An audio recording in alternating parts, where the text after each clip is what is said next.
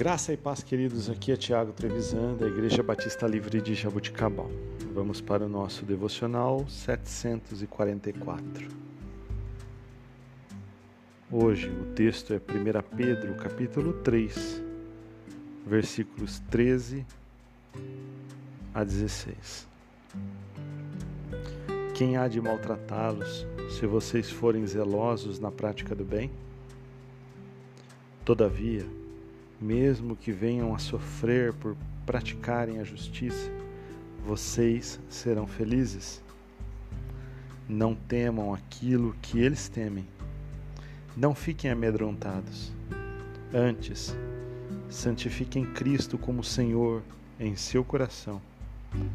Estejam sempre preparados para responder a qualquer pessoa que lhes pedir razão da esperança que há em vocês.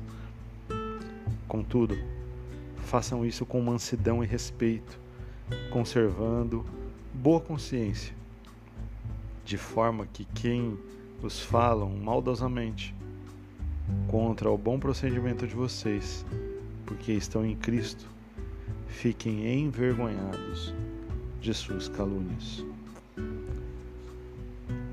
Irmãos, é certo que o mundo está doente. Temos visto isso todos os dias nos noticiários, nos acontecimentos no Brasil e ao redor do mundo. É, massacres em escolas, pessoas que são espancadas na rua e vêm a óbito, pessoas que por conta de dívidas com o tráfico de drogas. É, são alvejados por tiros. Então é fato, o mundo está doente.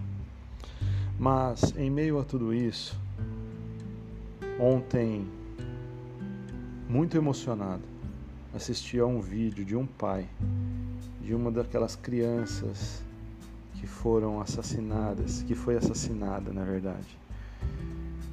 E a paz que aquele homem transmitiu aos repórteres, dando testemunho da sua fé, dizendo que perdoa o assassino do seu filho, me fez refletir o tipo de cristão que eu tenho sido. Aquela pessoa, aquele homem, aquele pai,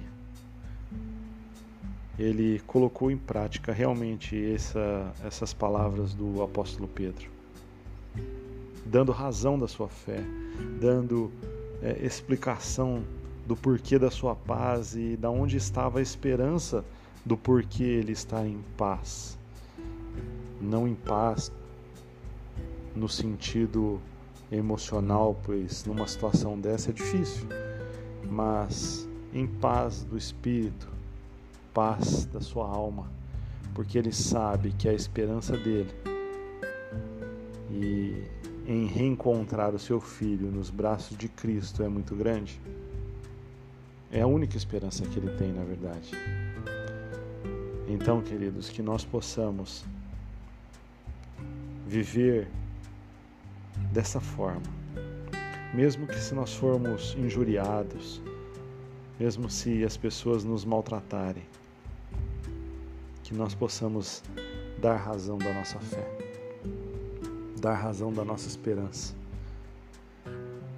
Como diz na sequência, em paz, em boa consciência, de forma que aquelas pessoas que falam maldosamente contra nós sejam envergonhadas.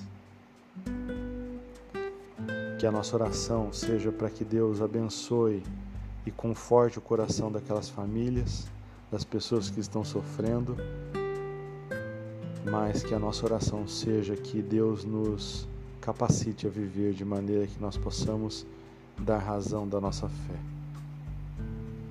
Desculpe se o áudio de hoje ficou um tanto quanto mais longo, mas não tem como nos calar diante da situação que o mundo tem vivido.